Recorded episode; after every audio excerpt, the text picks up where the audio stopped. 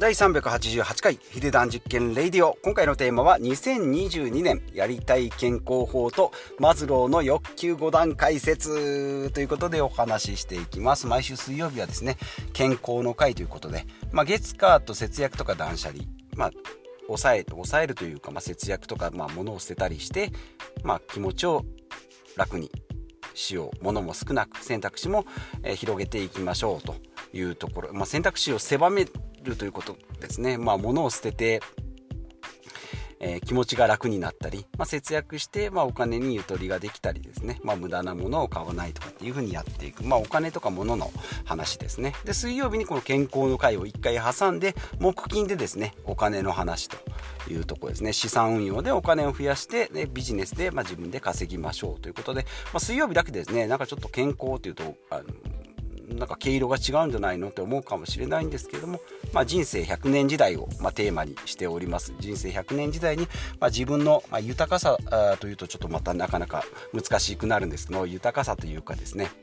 まあ、自分らしく、ま楽しく生きていきましょう。ということで、えーまあ、今までみたいにですね、まあ、決まったレールの上、えー、20歳で、えー、まあ、20歳ぐらいで学生を卒業して65まで働いてそこから余生をっていう時代じゃありませんよっていうことなで、まあ、ライフシフトでいうところのですねマルチステージ20年間勉強してまた20年間働いてそこからまた5年ぐらい勉強してとかですねそこから新たにまた学び直して新しいステージで、まあ、一生働いていく、まあ、働いていくっていうと、まあ、なんかちょっと労働っぽく聞こえるかもしれないんですけどもずっと勉強しながらですね、まあ、自分の楽しみをやっていくと。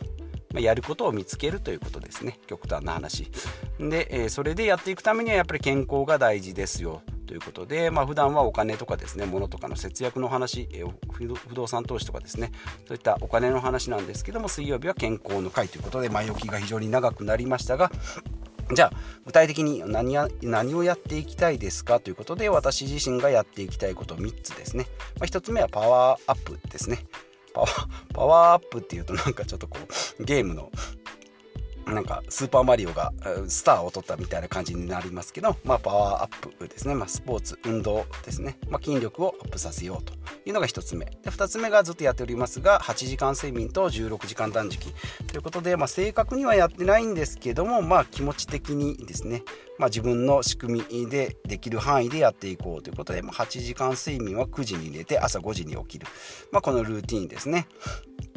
まあ厳密には9時に寝寝るタイミングに入って実際9時半ぐらい。でまあ朝5時はアラームでついてるので、まあ、実際7時7時間半ぐらいですかね。7時間半ぐらいに、えー、睡眠はなっております。で朝ごはんを抜いての昼夜の2食で今生活しておりますが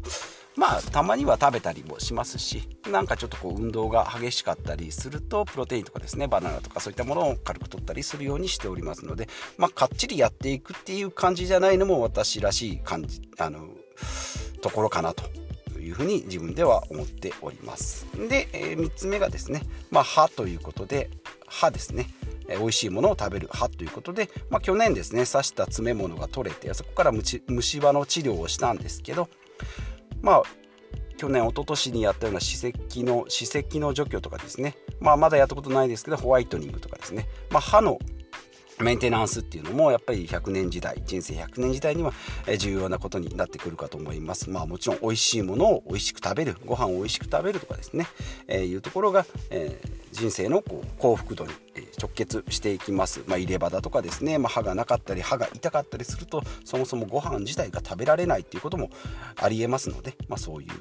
ことですね。気をつけていきたいなというふうに思いますし、まあ、他のですね、まあ、病気とかもそうですし、まあ、そもそも人生が楽しくないと思えばですね、まあ、寝たりもしっかりできないしご飯を食べたりもできないし遊びに行くっていうのもできないということで、まあ、食欲と睡眠欲と、まあ、性欲っていうのが三大欲求になっておりますが、まあ、しっかり楽しんだり笑ったりするっていうことですね。はい、いうことで、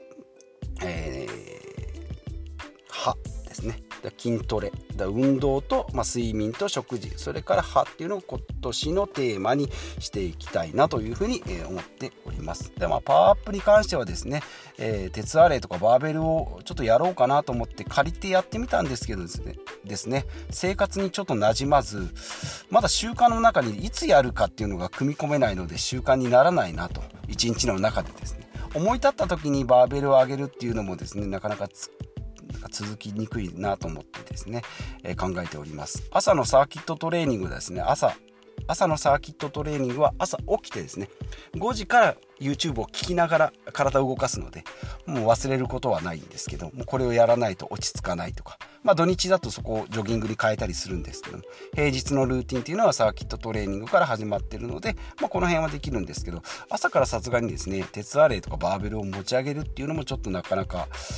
うーんと思ってですねやっておりません。で、まあ、今私がですね身長1 7 8センチで、まあ、65キロなんですけれどもこれを70キロぐらいにしていきたいなとまあ23ヶ月だとちょっと急に増えるのでしんどくなるので、まあ、1年2年かけてですね、えー、増やしていきたいなというふうに思っております、まあ、65キロですね、まあ、20代のぐらい、まあ、下手すると10代ぐらいからですね65キロのプラスマイナス3キロぐらいですかね。62から68キロぐらいをまあ行ったり来たり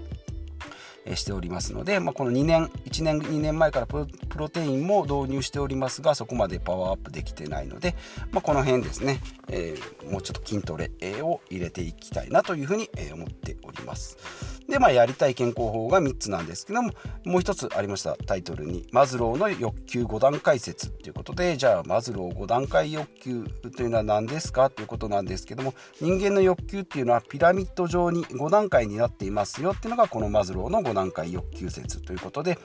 え1つ目がですね、まあ、寝るとか、まあ、例えばトイレに行きたいとかですね、まあ、基本的な人間のこの欲求ですね、生理的欲求っていうふうに言われる、言われます。これがまあ一番ベースになっております。まあ、これががやっぱり一番あの、まあね、眠たいもう眠たい時にはもう何をやっても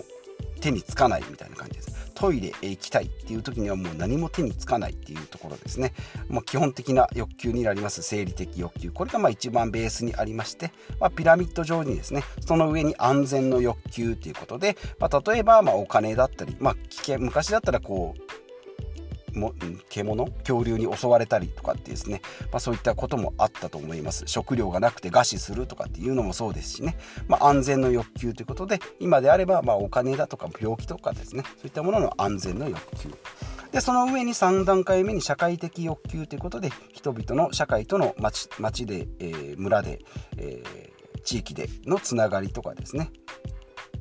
それ絆みたいなところですね。これが3つ目にあります。でその次には承認欲求ということで社会的にこう信用されたり認めたり認められたりしたいというところが欲求になってきております。で最後に自己実現の欲求ということで、まあ、自己性自分の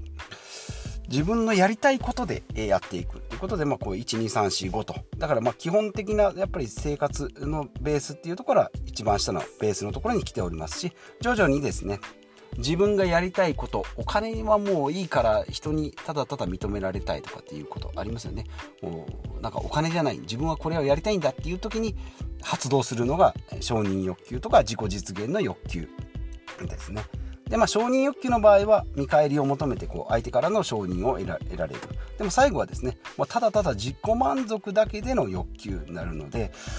例えばですねベースのところでいけば、まあ、サラリーマンでそこから、えー承認欲求ってなっていけば役職ついて部長とかですね課長とか部長とかになってで社会的に認められたいってなればですね社長になったりで最後自己実現っていうところに行くとですね例えばイチローさんのですねイチロー選手のあの高校生を教えるのとかですねあとはまあビル・ゲイツがですね、まあ、財団を作って、えー、世界的にこう寄付をして世界の貧困を助けようとかっていうところがですね一番最後の自己実現の欲求になってくるんじゃないかなと。えいうふうに、え思います。まあ、この欲求をですね、段階的にピラミッド上にこう分析、分析というか分類するところがこの5段階欲求ですので、また、たまにですね、私もこう、なんかこう、物事があった時に何かが欲しいなとか、えー、何々したいなと思った時に、この5段階のどこに当たるのかなと。まあ、下の方であれば、まあ、当たり前のこう生活の基盤になるし上の方になればなるほどですね自分の生きがいみたいなところ。だ人生で重きを置くのはやっぱり、まあ、ベースはもちろんしっかりお金だとか時間だとかその家とか住まいとか食料っていうのはベースでしっかり整えておかないといけないけどその一番上の方ですね自己実現をどうやって目指していくかっていうのが、まあ、人生の目標なんじゃないかなというふうに、えー、ざっくりと思っております。まあ、先ほども言いました人生100年時代ですね、まあ、時間とお金と健康、まあ、この3つ、まあ、時間と健康っていうのは結構、まあ、密接に関係しておりますし、まあ、お金もですね切っても切り離せない、まあ、お金がなければですね、まあ、お金が全てとは言わないんですけどお金がないとですね選択肢が狭まったりしますし、まあ、自分がやりたいことができなかったりするっていうことでお金がお金の心配がないっていうのが一番ベストかなというふうにえー、思いますし、まあ、どんなお金持ちもですね、まあ、病気で死んでしまったり、ま、200年は人間生きられないので、ま、そういったところですね、ま、お金がなくても極端な話生きてはいけるんですね、ま、生き方がちょっと選択肢がなかなか、えー、いろんな選択肢が得られなかったり、えー思ったような生き方環境では生活できないかもしれないんですけども健康であれば生きることができますのでそう考えると健康が1番。で2番目にま時間かなと。で最後にお金、まあ、健康と時間っていうのはま同じようなところもあるんですけど、まあ、健康時間お金ということでまあこのポッドキャストでは結構ですね物とかお金をベースに話しておりますが、まあ、健康の回ですね、えー毎週水曜日なんですけども健康の会にはこういった感じで健康の良さというか、まあ、自己実現ですね人生に何を、えー、重き人生に何を人生の何を重きを置いて何に重きを置いて生きていくかっていうところを、えー、大事にしていきたいなと思います。まあ、平均寿命は83歳から、まあ、女性の方が高くて87歳とかって言われておりますが、まあ、平均寿命っていうのは前も言いましたけども0歳からスタートしての83とか87歳なので今私が40代ですけどもここからの平均余命ですね44歳まで生きましたよっていう人はさらに生きると言われておりますので80とか89とか90歳ぐらいになりますし、まあ、80歳ぐらいになればですねさらにまた医療が今から40年後ですので医療が発達したり食べ物が良かったりですね。なんか病気の解決方法えー、治療方法ももう新たに出出てきたりしますしテクノロジーも発達しますのでそこからまたさらに超えるっていうふうに言われております。で今の10代の子ですね。私の子供なんかはもう2人に1人が100歳以上になるっていうことで今だと100歳以上だとですね長生きって言われてるんですけどもまあその子供世代からするとですね、まあ、100歳ぐらいまでは大体みんな行くよねっていうぐらいになってくると思います。でそこからまたさらに寿命が伸びてくると言われております。まあ、体の作り人間の体の作り的には120歳が限界なんじゃないかって言われております。肉体的にはですね。ただまあ今の時点ですので、まあ、これからは分からないですね。こうなんか AI みたいなのがですねこうガシャンとこう体にですね、えー、なんだあの大リーグ妖精ギブスみたいなですね、えー、巨人の星でいうところでですね、えー、そういうギブスみたいなのをつけてですねおじいさんでもですねこうブロック塀をこう登りきるような装置ができたりまあそもそもそんながっちりした装置じゃなくてもですねもう勝手に AI がロボットがやってくれたり、えー、することも、えー、予想できると思います。40年後ですね、えー、なので、えそれに備えてですね今ある自分の体これをま資産に例えてですね、まあ、資産に例えてというか、まあ、まるっきり資産なんでこれをですねいかにこう長持ちさせて、え質の良いものにしていくかということで健康食事睡眠この辺をですね、えしっかり整えて、え長く、まあ、これもですね、え不動産投資とか資産運用と同じように福利の効果が得られると思いますので、まあ、10年後に始めるよりもですね今日始めた方が、えより長く効果が得られたり、え良き効果が、出ると思いますので今からコツコツですね、えそういった、まあ、体にいいとされるものそれからま自分の、えー、楽しみ。そういったものを見つけていきたいなということで、まあ、毎週水曜日健康の会なんですね。ちょっとこう普段と違うぼやっとした人生論みたいな話になるかと思いますが、まあ、このポッドキャストで、